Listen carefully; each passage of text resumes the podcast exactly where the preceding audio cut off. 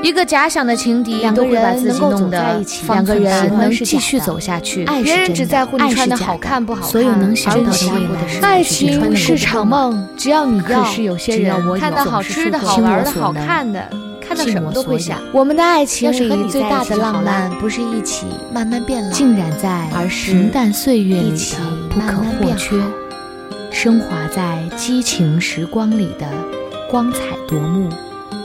欢迎收听糖蒜小声说。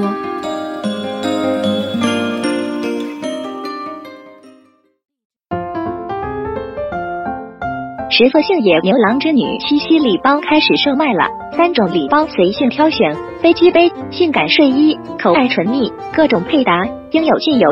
微信添加全站 A L L I N，全部的全，大战的战，回复七夕即可获取详细信息和购买链接，还有勾魂的暖情酒可以挑选哟。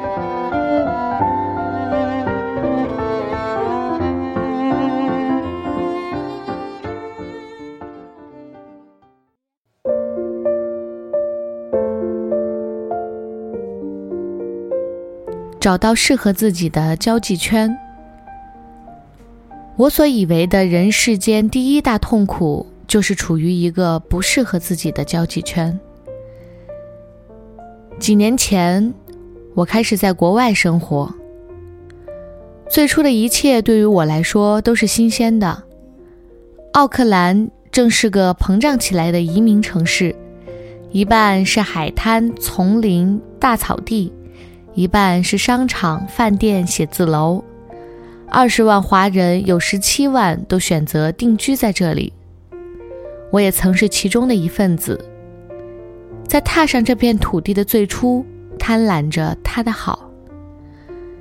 可日子真正踏实下来，我开始在学校和打工的地方穿梭，身边一同学习和工作的朋友多了起来。渐渐的，我也有了自己固定的交际圈。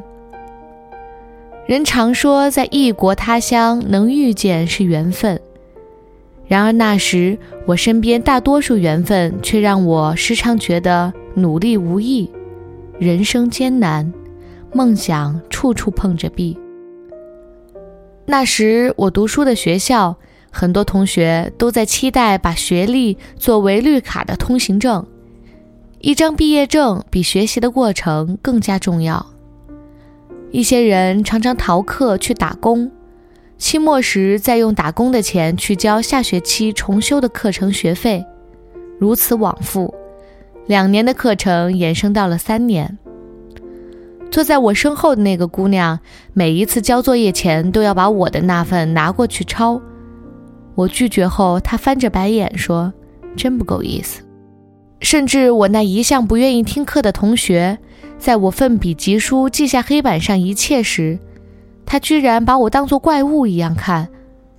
你怎么要听得那么认真呢？那么刻苦干嘛呀？那时一起租房的男孩，也总是喜欢戳穿我的贫穷，看我脸上无处可藏的窘迫。高傲的女房东，看着我停在外面的车子和身上的衣服。也对我下了定义，从此总是一副唯恐我交不起房租的表情。甚至我那自以为是同路人的朋友，也让我一颗滚烫的心摔进了冰雪地。我听着他们说：“你又胖了，你跑步能坚持下来吗？出书哪有那么容易？你小心对方是骗子。”那段时间大概是我奋斗路上最黑暗的一年。也是最没有收获的一年。我处在一个非常热闹的交际圈，却时常觉得孤独。此后的我才意识到，人能体会到的最深刻的孤独，不是你周围空无一人，而是你站在拥挤的人群里，而眼前却看不到一个同类。我是个很努力、很努力的姑娘。一直坚信这世界上一切美好的东西，靠努力就会得到。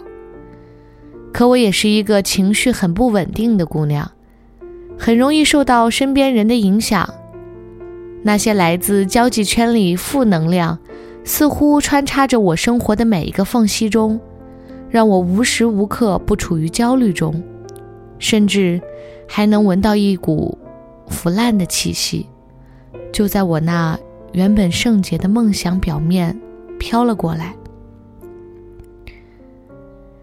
终于有一天，我辞掉了工作，打包了行李，告别了朋友，搬家到了另一个城市。这个举动在别人看起来一气呵成，只是冲动的产物。然而，我却为这样的决定酝酿了许久的勇气。逃离奥克兰似乎成为我远离负能量的唯一选择。我在新的城市里定居下来，那三个小时颠簸的路途和毫无定数的未来都让我心生恐惧。然而，我却没有料到，这次逃离竟成为了一个非常有价值的决定。我至今已经在这个城市中居住了一年零两个月，摇摇晃晃地做过了几份工作，朋友三三两两地结交着，交际圈再一次被建立起。和几年前不同的是，我很开心地发现，在我如今的交际圈中，生活着这样一群充满希望的朋友。每周学习中文已经坚持一年。期待今年去中国旅行的韩国小妞，玩冲浪、跑马拉松，每年远行一次的三十二岁的单身姑娘，四十岁重返校园，四十三岁成为高薪护士的两个孩子的妈妈，六十岁还穿着比基尼晒日光浴，活得非常美丽、非常潇洒的大妈。从前的我很天真，总是这样想。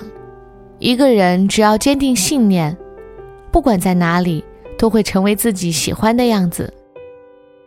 现在的我，依旧很认真，也很天真，但却这样想：一个人除了信念的坚定，还要找到适合自己的交际圈，和同样充满正能量的朋友一起努力，这样才能更快的成为自己喜欢的样子。